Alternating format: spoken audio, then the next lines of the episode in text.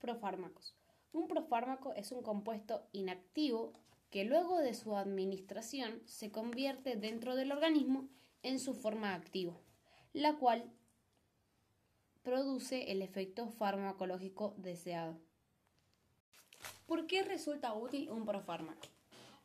Diseñar profármacos permite eliminar o enmascarar algunas de las propiedades indeseables de la molécula original del fármaco, permitiendo a la vez retener su actividad in vivo como resultado de una transformación metabólica.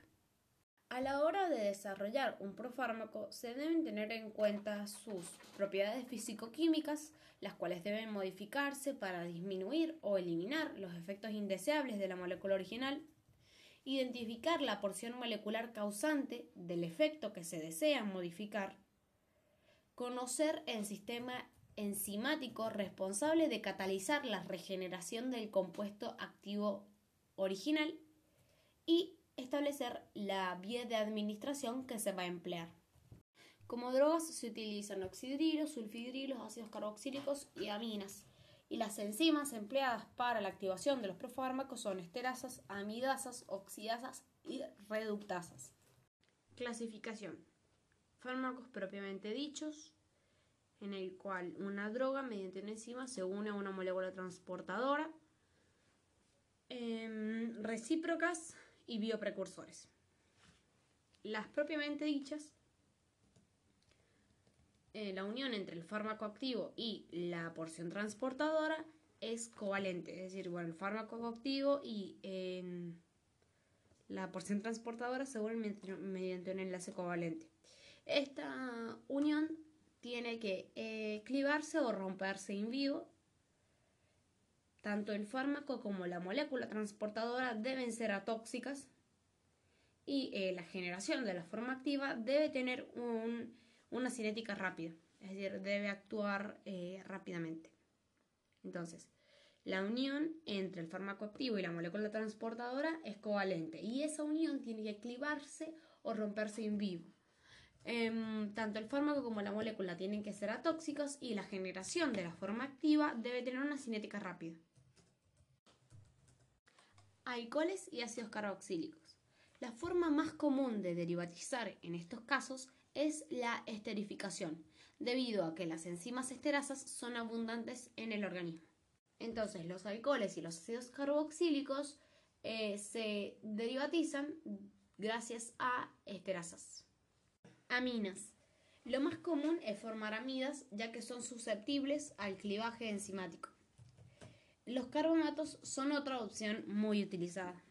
Es decir, que de aminas podemos obtener, eh, puede pasar a amidas o em, carbonatos. Recíprocas es cuando la droga 1 mediante una enzima pasa a la droga 2. Profármacos bioprecursores son aquellos que resultan de la modificación de la estructura molecular del fármaco y necesitan una activación metabólica en el organismo. Ejemplo, oxidación o reducción para poder generar el principio activo. Dentro de los bioprecursores puede ser eh, mediante activación oxidativa, como es el caso de la obtención del triazolam, activación reductiva para obtener ácido 5 aminosalicílico. Y bueno, pues esos son los bioprecursores. Utilidad de los profármacos. Los profármacos ayudan a mejorar la absorción y distribución, actuar en un sitio específico, lograr una liberación prolongada y aumentan la estabilidad.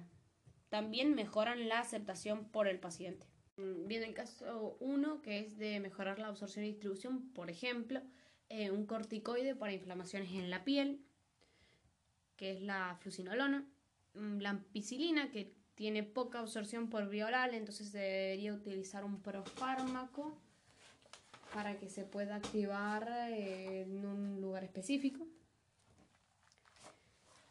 Em, bueno, la utilidad de actuar en un lugar específico eh, sería como agentes citotóxicos dirigidos a las células tumorales, ya que en las mismas se concentran enzimas fosfatasas, es el caso del dietil, dietil